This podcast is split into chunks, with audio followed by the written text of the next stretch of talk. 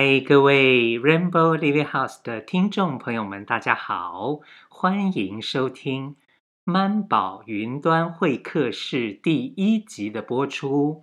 那这是我们生命小采访节目第一次用云端的方式来录制。那当然，曼宝我是在台湾的新竹，我现在住在这里。那我们今天云端来宾第一集的来宾怎么称呼他？他在地球的哪儿呢？我们就请来宾来跟大家打个招呼，然后先简短的自我介绍一下吧。好，Hello，大家好，我是过小松啊，大家叫我小松就好。我是来自于云南昆明啊，我现在从事个人成长和家庭教育的工作。啊、很开心在这里和阿宝再次空中相遇。阿宝是我在华人行动第四届时候的同学，啊，当时和他就有过这个生命小采访的一个节目有录制。这次非常荣幸再次有机会做客生命呃采呃小采访节目，谢谢。OK，好哟。如果是喜马拉雅的听众呢，就是你可以找得到，就是过小松呢，是我们第十六集的来宾。如果说你是在台湾这边用 Podcast 听的话，啊、那是在我们第二季的第十五集的时候，来宾就是我们小松。那我会想要先问一下小松，就是因为。我们现在已经是二零二一年的四月二十号了。我还记得那个时候呢，我们应该是在二零一七年的十二月底那个时候录制的。那我不晓得，诶，小松哥哥还记不记得那个时候我们大致上录音发生的一些事情？你还会有印象吗？当然，当然，我觉得那一次的节目录制让我印象非常深刻啊，嗯、因为。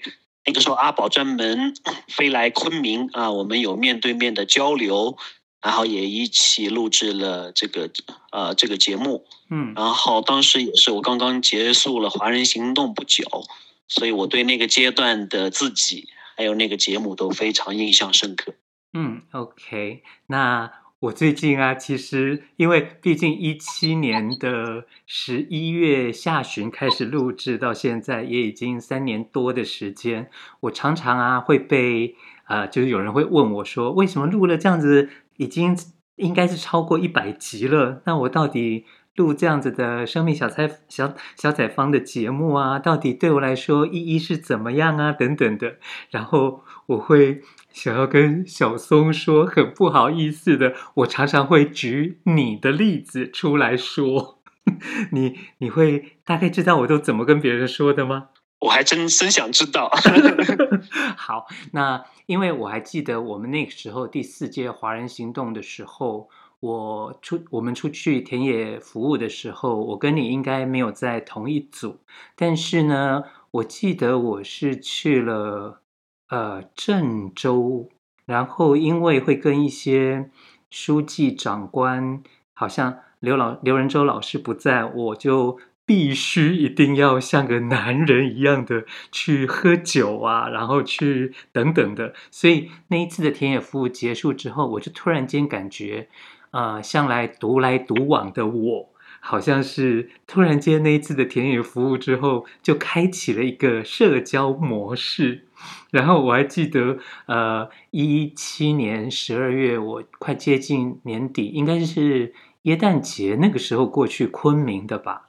然后我还记得我们已经录完一集了，然后录完那集，隔天你有载着我去，你推荐了啊几位朋友啊，然后等于是成为我的邀访来宾。那我不知道你还记不记得，我们应该是录完你的。原来的那一集之后，隔天你载着我，可能跑这里跑那里的途中啊，你有问我说：“哎，阿宝，你是不是对我开启了社交模式？”我不知道你还记不记得这一段往事？对对对，我我还记得很蛮清楚的，因为那段时间我觉得，特别是录完第一次也，我突然感觉哪里怪怪的啊。嗯嗯，其 实我其实确切来说，我不知道是。阿宝对我采采用了社交模式，还是我对阿宝采用了社交模式，嗯、让我觉得哪个地方有点不对头。啊、所以后来很不好意思的就请阿宝又再次录制了一次。嗯、这个时候我觉得我有了一种更新的打开和看见啊，嗯、我觉得。啊，让我有更多深入去去敞开和大家去分享自己生命故事的生命经历的一些部分啊，让我、嗯、啊非常非常的受益，非常感谢阿宝给我了更多的机会。嗯哼，因为我还记得那个时候我回答你的时候是讲说，其实我好像没觉得我对小松你有打开什么社交模式，但是我从你录的。前一啊，就是一开始我们录前一天我们录的那一集，我会感觉我怎么好像同样在你之前也已经录过好好大概也有总共有十位来宾了吧？都我们同样都是华人行动的伙伴，然后好像我都会直接问啊，就是为什么嗯大家肯好像抛家弃子的，然后去七个月的这种。啊，生命工作者的培训好像都会有一个故事可以说，但是好像小松你的话，就是我三绕四绕的，好像你就一直没有没有进入一个主题，所以呢，呃，我就开始会觉得说，嘿，好像试过一次两次之后，我就我我就好，那就这样吧。但是好像跟你聊到这一块的时候，你也感觉哦，原来。好像你也在维持一个盔甲的一个一个比较完美形象的的外表，还是什么的那种那种那种感觉，所以后来我们就重录了一期。我不知道你还记不记得这段往事？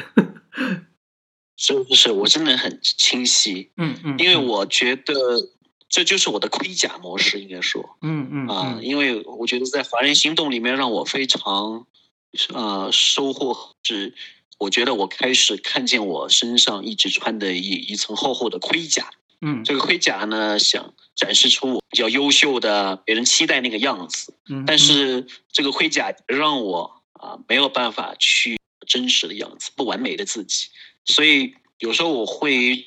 是一种自动模式，就会进入那个盔甲模式。嗯，但是好在就是经过华人行动的学习以后，我觉得对自己的模式多了一份觉知啊。嗯，所以有时候这个觉知会来的稍微慢一点，但是我觉得的确比以前多了一份觉知。所以当录制完第一次节目以后，我就自己觉得哎，怪怪的，好像华人行动被我描述成为一个啊、呃、很美好啊、呃、很享受、很很很很很漂亮的一个一个一个经历，我就觉得，我就觉得。哪里开始出问题了？我又回到原来那个盔甲模式了，嗯、所以我觉得很感谢阿宝那一次啊、呃，跟我的这样的互动，让我再一次可以看到我的盔甲，嗯、也让我再一次有机会去敞开真正的自己。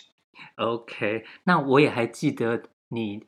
就是前面录的那一集啊，好像也提到了我们等于是在海外交流访问的时候，哎，呃，反正在香港的时候，好像你在冥想的一个过程当中，好像你也发现了，原本你会形容自己有点像是一个妈宝男。那我们如果一般讲到妈宝男，就是感觉跟妈妈的关系是很好的，那个连接是。呃，总有一个一定程度很好的连接，才会说是妈宝男。那但是你在那一次的冥想当中，好像你会发现，其实，在你很小的时候，可能还在幼儿园的时候，其实那个时候，可能大人就也忙着要呃忙着生生计啊等等的，所以可能好像你在还在幼儿园很小的时候，其实是不太有人。照顾你或什么的，好像你就有了一个这样的发现。那像那像在那个时候有了这样发现之后，那再接着有关跟母亲的关系，或者是有关安静，或者是有关冥想的这个部分，是可以延续的，再跟我们有一些分享吗？啊、呃，感谢阿宝又跟我呃再次回回溯了这一段啊，就是我关于妈宝男这一块。其实一开始我对这个妈宝男是非常有羞愧感和排斥的，嗯，但是在这个华人行动当中，通过一次次的安静冥想，啊，我慢慢对这个事实真相有了更多的一些了解。嗯哼，啊，为什么我会成为妈宝男？就是很大原因是因为我没有和爸爸建立很好的一个连接，就是我爸爸给我的陪伴比较少，很少有一些心里话啊，或者一些沟通啊，或者是陪伴我啊这个部分。所以我把所有的感情，把所有的寄托、期待都放在妈妈这里，所以和妈妈的关系很紧密，啊，就造成和爸爸的关系就很疏离，啊，所以这就是我生命中很很重要的一一块一块经历，啊，然后在华人行动期间呢，进行了很多的一些梳理，然后疗愈。然后从华人行动回来以后，我特别注意和爸爸这方面有了更多的一些联系，所以我会花了很多的时间精力是去和爸爸去连接，嗯，啊，去靠近爸爸，去了解爸爸。然后从一开始和爸爸的无话可说啊，到后来慢慢的去和他啊说的话越来越多，心里特别是心里话，对他的生命故事，对他的经历。对他的感情，对他的这些内心世界，有了一个全新的一个认识和了解。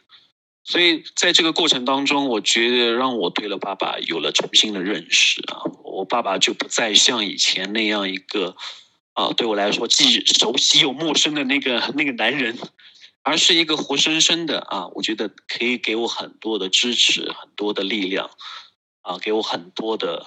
啊，这种温暖的一个这样的父亲的形象，啊，所以我觉得这是我生命中一个很很重要的一个功课，啊，通过和爸爸的连接，让我啊能够从妈宝男的那个呃壳子里面可以爬出来，从妈妈的世界里面可以爬出来，然后和爸爸有了一个很好的一个沟通，也让我看到一个更广阔的一个外部世界啊，因为妈妈的世界。呃，是相对比较比较狭小的啊，就而爸爸那个引领的世界会让我走向一个更广阔的天空啊，所以这一部分啊，是我生命中很重要的一个功课。好，谢谢阿爸。OK，那像呃你描述的顺序啊，先是跟妈妈的连接，这个好像也是跟每一个生命来到这世上，好像都是。从妈妈的子宫啊，妈妈这样子生出来的，所以好像跟妈妈是跟生命的第一个连接，然后再慢慢的透过妈妈跟妈妈的连接之后，还是会开始有跟爸爸的连接。那像你刚刚的描述当中，好像后来。啊，华四之后啊，你也跟爸爸有更多的一些连接，方便呃再多分享一些怎么样子去加深跟爸爸的连接吗？是有什么样的方法吗？还是你是怎么做的？啊，我觉得其实没有特别多的方法和技巧，嗯，就是有意识的去和爸爸去散步啊，嗯，去聊天啊，去了解他以前小时候的情况，了解我爷爷的情况，了解他和他的爸爸的一些关系，他和他和妈妈和他的兄弟姐妹之间，就是不断的去了解，嗯，带着一颗很好奇、很尊重。又不去评判的那个那个一颗心，嗯，去去了解他，去靠近他。啊，我觉得我很幸运的说，是我爸爸是一个这方面非常敞开的人。哦，他对于以前的往事，他没有那种很刻意的去隐瞒。当他以前也不会刻意去说，但是当我主动去问的时候，他是愿意敞开自己的。所以他跟我说了很多很多我们家族的一些往事，啊，我的爷爷，我的奶奶，包括。呃，其实我除了我的奶奶之之外，前面还有一个奶奶，其实以前都都完全不知道。嗯，就是很多的家族信息通过爸爸的讲述啊，慢慢的浮出水面，就让我对了爸对爸爸有了更多的了解，然后也了解到爸爸就是经历过呃那么多困难的事情。我爸爸经历过抗日战争、嗯、解放战争，嗯，到后面那个。以后后面的很多的政政治上的一些动荡啊，包括文革啊，嗯嗯，让我对爸爸有了很多的一个敬佩。我觉得我爸爸能活到现在，真的是很很了不起。因为我的爷爷去世很早，嗯嗯，我爸爸是在我爷爷可能就呃，哦，我爸爸大概就在十还不到十岁的时候，我爷爷就去世了。所以在他的生命历程中，他的爸爸的陪伴是很少的。所以我就后来明白，为什么我爸爸他不会去陪伴我，因为没有人教过他啊啊！所以我就对了爸爸有了更多的理解啊。以前对爸爸就会觉得很疏离，甚至会有一些埋怨啊。你看，都是妈妈在陪伴我，为什么你不来陪伴我？嗯嗯。啊，后来我知道了，其实。不是他不愿意或者他不想，而是他就不知道怎么做。嗯嗯，啊，所以我对了爸有有了更多的一个了解，所以就没有就放下了以前对他的那份抱怨，或者是对他的那个疏远，然后呃就开始更多的去敬佩他啊，因为他他没有像我爷爷一样的，在我很小的时候就 就离开我。嗯嗯，其实我觉得就是一个。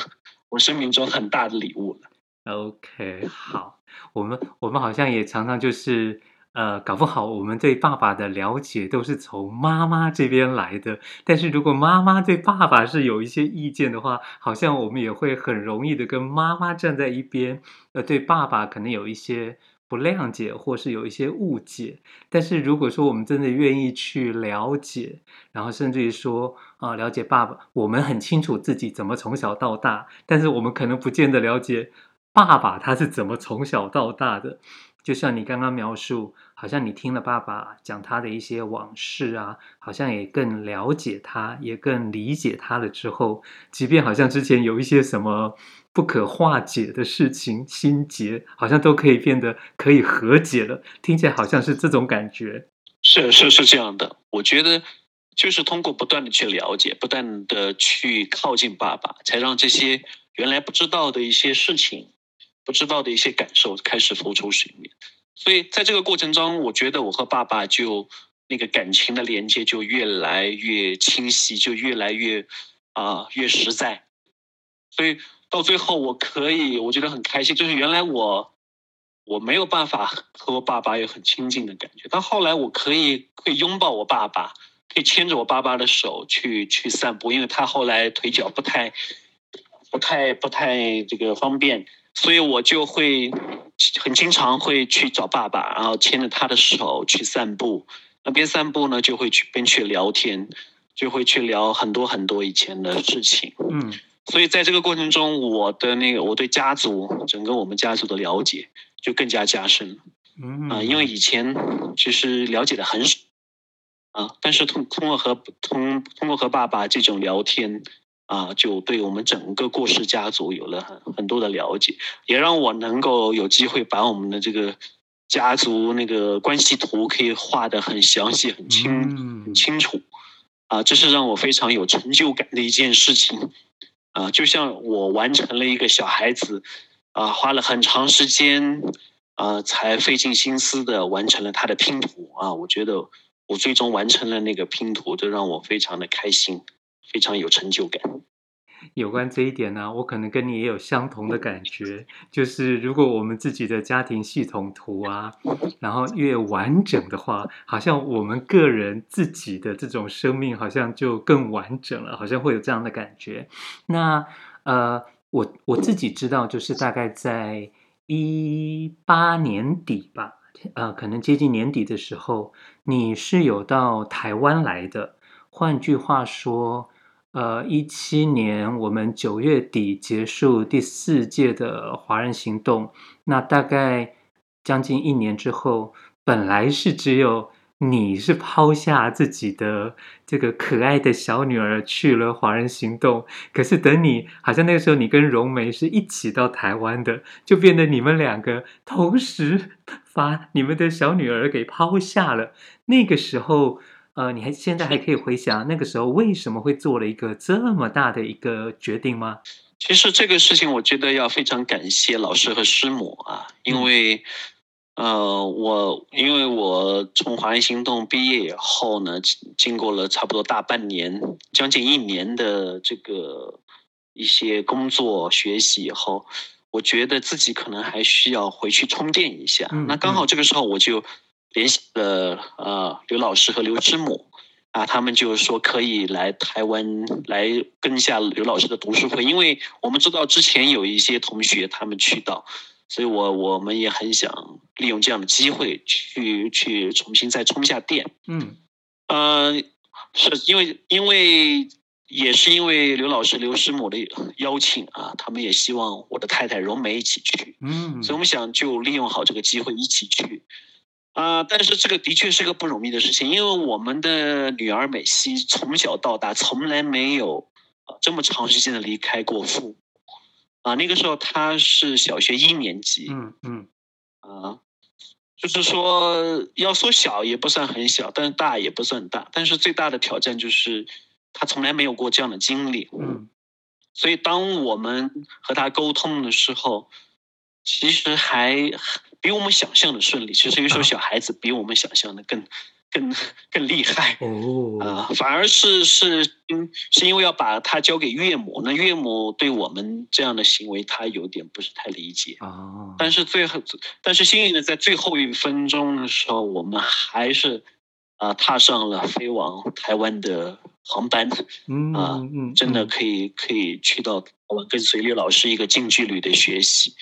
啊、呃，这是我觉得这是我们生命当中非常非常值得回味、非常宝贵的一段经历，因为在那段经历当中，我们两个啊，啊就嗯不用再照顾小孩，也不用管家里面的事情，也没有工作，就完全全身心的跟着刘老师的读书会跟正跟到跟了十五天。嗯嗯嗯啊、呃，我很自豪的讲，我们没有一堂课是落下。所以，啊、呃，我知道很多同学可能跟下来会很辛苦、很累，因为刘老师的那个读书会强度非常非常的大。嗯嗯。但是我们因为非常珍惜这样的机会，所以一堂课都没有落下。嗯。全程都是跟着刘老师，所以哪里都没有玩。嗯、台湾有什么风景我们都没去过，完全完完全全的跟着跟着刘老师去去跟他的读书会。所以我觉得现在回味这段经历，都让我非常非常收获，也非常感谢。嗯嗯嗯。那我印象很深刻的是，呃，那个时候刘仁洲老师他在全台湾，可能台北啊、呃，我忘了那时候新竹有没有，但至少台北啊、呃、台南、高雄都会有读书会，然后甚至于说十二月初的时候还。在那个征服山，高雄那边的征服山，有个两天一夜的，有点算是刘仁洲老师的一个封麦的一个两天一夜的呃营队，然后甚至于说，可能台北啊、有一个生命志工团队，那刘老师也是每个礼拜会上来，有点算是做志工的培训。那当然你都是没有落下的。那像在这样子不同的。呃，读书会啊，营两天一夜的营队啊，甚至于说生命工作者的培训啊，这些不同的活动当中，还你现在还有办法回想一下，就是说哪个哪个部分的怎么样子的，让你有些什么样的收获吗？这个有可以跟我们有一些分享吗？啊、首先我当然非常敬佩刘老师，因为他一个星期可以排。十五个读书会，让我们觉得简直是不可思议。从星期一到星期天，每天都是排的满满当当。嗯，这点是是我觉得哇，让我们非常的钦佩。嗯嗯啊、呃呃、然后有一点，另外一点就是这个跟随的刘老师的读书会，让我们和他的读书会的这些伙伴成员有了一个很深入的互动交流。嗯哼，就是。通过这些读书会，让我们对这些伙伴他们的生命故事、他们的经历有了很多的了解。因为我们一直都是在大陆嘛，嗯，其实我们对台湾的了解是是很有限的，都是通过媒体啊，通过一些报刊啊。但是呢，这种近距离的能了解我们台湾呃伙伴的这些这些经历，其实让我们有很多的一个一个一个感慨，就是发现。其实很多东西都是很相似的，嗯，很多的痛苦，很多的家庭，嗯嗯，其实都是很相似的。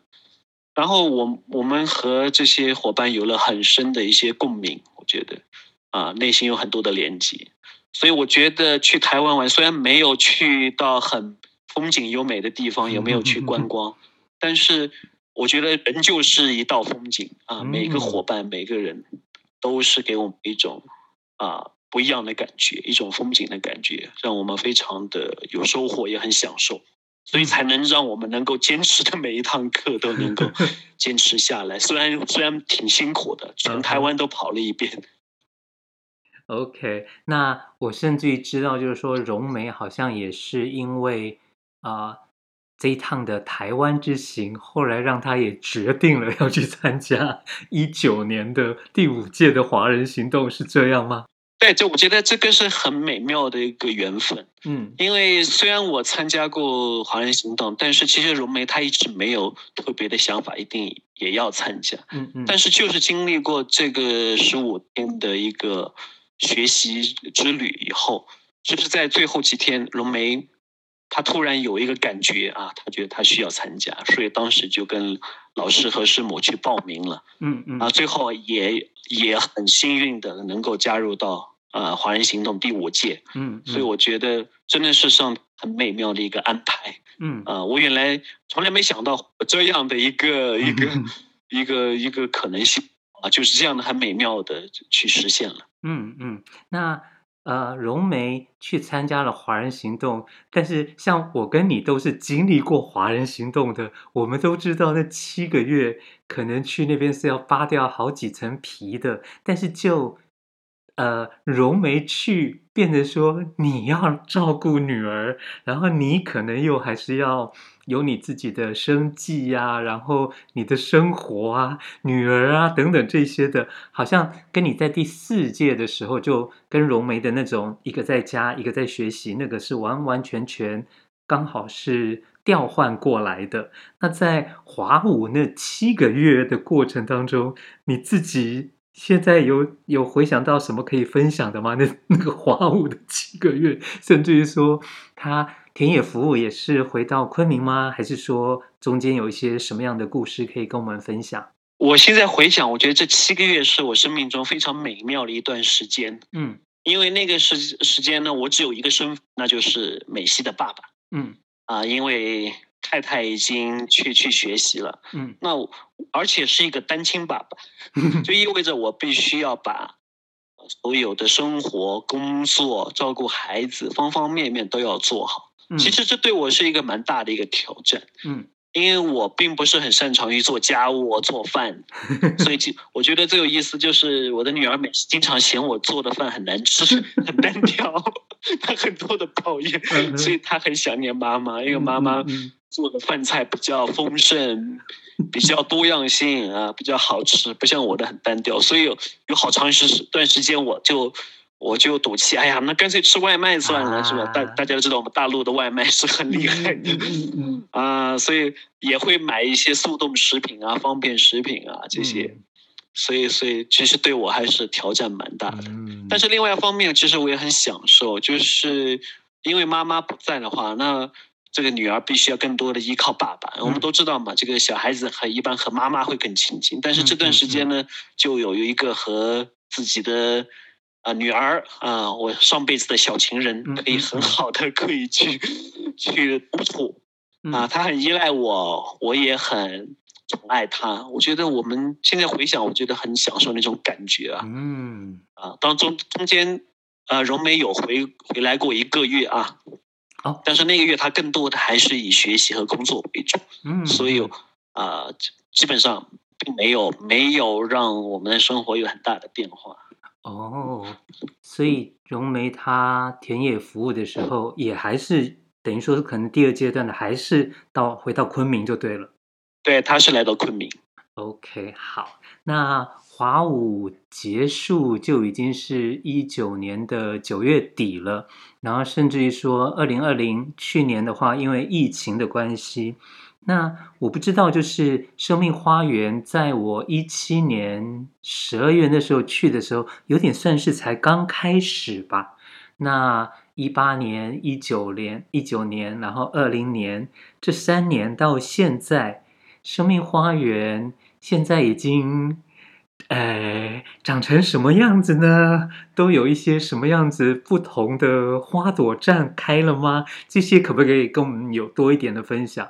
好，我我很很愿意和大家分享这一块啊。嗯，其实回想啊、呃，我和荣梅还有几个伙伴一起创办的这个生命花园，嗯，其实我们一直内心一直是蛮忐忑忐忑的，因为因为我自认为，当我从华人行动回来，我还是一个菜鸟小白，嗯，其实心里面很忐忑，谁会来回来跟我们学习呢？嗯嗯，谁会来参加我们的读书会呢？嗯，就是我们心里面是非常非常的忐忑，因为缺乏信心嘛，我们非常知道自己有几斤几两 啊。但是我非常感恩呢，是在我最初那个阶段有一些，因为我因为呃，之前在在那个华人行动，我也是回到昆明那个期间，嗯，有了一些前期的运作，也要非常感谢。有徐老师、徐小荣老师，嗯、还有釜山幼林，嗯啊、呃，他们之前有了一些铺垫，让我能够在一开始会有一些学员出于对华人行动、对于刘老师的信任，他们加入到我们的读书会，嗯，所以呃，生命花园就正式动了。嗯，在这过程中，其实我还是蛮蛮忐忑的啊，嗯，因为一方面。我觉得自己水平不够，一方面呢，招募也没有信心，所以一开始我都不敢收费，我都是免费的。哦、经过第一期，大家觉得啊，大家觉得初步还觉得不错，啊，觉得这个读书会给他们带来一些启发，嗯，一些收获啊，才开始慢慢的开始收费。然后我还去过楚雄，嗯，呃，带过读书会。然后还后来从南市区又拓展到北市区，也开了读书会。嗯嗯。所以随着时间的推移，也随着大家对我的信任啊，越来越多的伙伴也加入到生命花园。嗯呃，所以回想这一路，我真的觉得就是无限的感恩，真的感谢那么多的人，那么多伙伴给我支持和信任，也感谢荣梅啊，给我很多的信任和支持。嗯啊，还有还有我们的静音啊。我们静音也是我们华人行动第四届的伙伴，对对对，也和我们一起啊，非常非常辛苦，也非常呃努力的去经营好了这个生命花园。嗯哼，到现在我觉得生命花园，我都我觉得服务过的伙伴可能已经上千人次了，我觉得。哦。然后也有很多的，除了除了读书会以外，我们还有沙龙活动。嗯，我们还有一些工作坊，然后请请外边的一些老师，嗯、然后还有还有我还有一个很偶然的机会，又进入到了家庭教育这个领域。哦，嗯，啊、呃，为更多的父母跟很多呃家长去去启发他们去如何更好的去陪伴、去带领孩子这些方面。嗯，嗯，嗯，所以在这个过程当中，我觉得生命花园啊、呃、有了很多的发展。如果说以前呢，只是一个小小的种子，那现在已经呃绽放了一些啊、呃，我觉得还不错的花朵。虽然还没有成为一个很大的花园，但是至少是一个小小的苗圃啊。这个小小的苗圃，我觉得为了今后更多的花园啊，更多像生命花园这样的一些。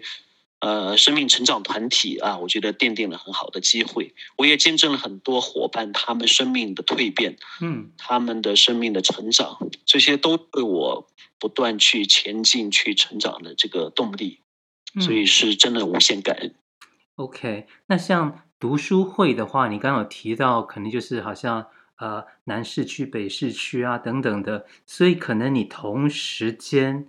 有两三个读书会吗？那甚至于说书大大致上来说会是读哪些书呢？啊、呃，一开始的书目当时刘老师推荐的，比如说一般是从 PET 父母效能开始，嗯嗯，然后家庭会伤人，你爱自己吗？嗯，那后，后来呢，我也拓展了一些呃自己觉得还不错的书，嗯嗯，呃。就是让让这些书目会更加的更呃更丰富一些，也加入了一些自己的一些风格，自己的一些喜好，嗯啊、呃，所以我觉得在这个过程当中，我自己也也也读了不少书，也有了很多的收获，嗯、呃、嗯，所以这这对我来说，其实我我我的收获应该是最大的。OK，好，那这是有关读书会的部分。那像工作方的话。呃，是怎么样的工作方呢？是所谓敏感度训练吗？还是什么的？这个可以多介绍一些吗？对，工作方有敏感，就是家庭关系图敏感度训练这方面的工作方。嗯哼。然后也有请到，比如说刘鹏老师，嗯、他他是一个家排呃家排师来做家家呃家族系统排列的工作方，那这、嗯、主要是精英的部分、嗯、啊，因为精英他本来就就跟随着刘鹏老师去学习了加排，嗯哼啊这个部分，然后我还邀请过陈蓉蓉老师啊，我们。啊我们华人行动的这个御用的加排师 来昆明做过一次工作坊。OK OK，所以让让我们生命花园的活动就更加丰富。嗯，那像你刚刚有提到沙沙龙的部分，那个是呃那个是什么呢？因为通常我们讲沙龙，我会想到的是可能一个舒压的地方。那那你们办的沙龙活动是怎样的沙龙活动？呃，沙龙部分其实主要是静音在在在带领，嗯嗯，因为静音他学习的是加牌，嗯，所以他现在每个星期他都会带领一个加牌沙龙，哦，每一次沙龙都有个主题，嗯，所以我们就会啊、呃、邀请生命花园伙伴还有其他的伙伴都来啊、呃、加入来体验啊、呃、家排。呃，可以带给大家的一些一些意想不到的一些收获。嗯，所以沙龙的部分主要是由静音，然后还会有有一些伙伴，就是就是华人行动以外体系的，他们会从事一些身体健康的一些一些部分的啊、呃、伙伴。嗯，把这个。身身体这部分也可以补足进去啊，啊，所以我们的我们的想法是把生命花园把它建设成为一个身心灵一体的这样一个成长的一个啊组织的啊一个团体。嗯嗯嗯，OK，那所以如果说，因为好像前不久啊，我也跟小松你就是聊到说，我们这个云端会客室啊，是不是可以从五月开始？有一个，诶，你说它是一个昆明系列也可以，可以说它是一个生命花园系列也可以。那如果说我们就真的是，嗯，每个月有一次的这种云端连线这样子的一个会客室的方式的话，呃，目前小松你有没有想到可以用什么样的方式来进行吗？或者是说，呃，这个主题怎么安排啊？怎么规划？你有什么想法吗？啊，我的想法，因为我也说了，我们生命花园呢，还是有一几朵还不错的花，所以我我觉得可以让他们每个月可以来分享他们的经历、他们的故事、他们的感受。我觉得，比如说像荣梅啊、静音啊，还有一些更多的一些伙伴，他们每个人身上都有很很宝贵、非常呃能够启发人、能够感动人的一些故事。我我觉得我非常希望他们也可以有机会和。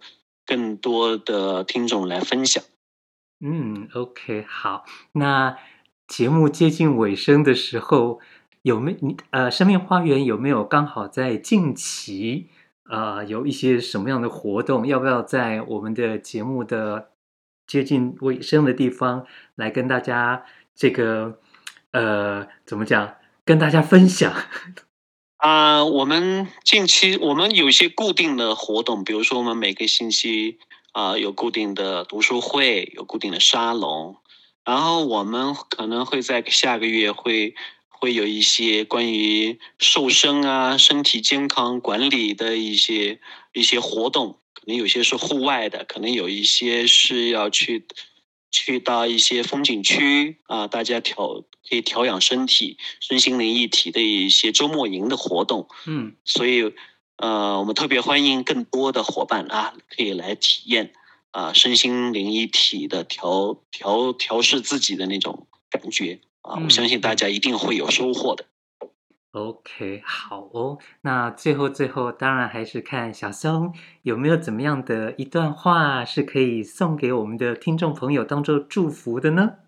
好，我希望，呃，用我的一些感悟来啊、和大家分享，就是说，不管你是一根小草，还是你是一一朵美丽的牡丹花、玫瑰花，还是像我一样的，我以松鼠居呃自居，因为我是一棵松树。啊、我觉得在生命花园，在我们的整个呃世界当中，啊、都是有非常非常有价值。我们没必要去和其他的人去比较，我们就做自己就好。即使自己只是一根草，都是非常的美好。谢谢大家。OK，好哦，那我们这一集就要在小松给大家的祝福当中跟大家说拜拜喽。好，谢谢大家，谢谢阿宝，希望我们下期再见哦。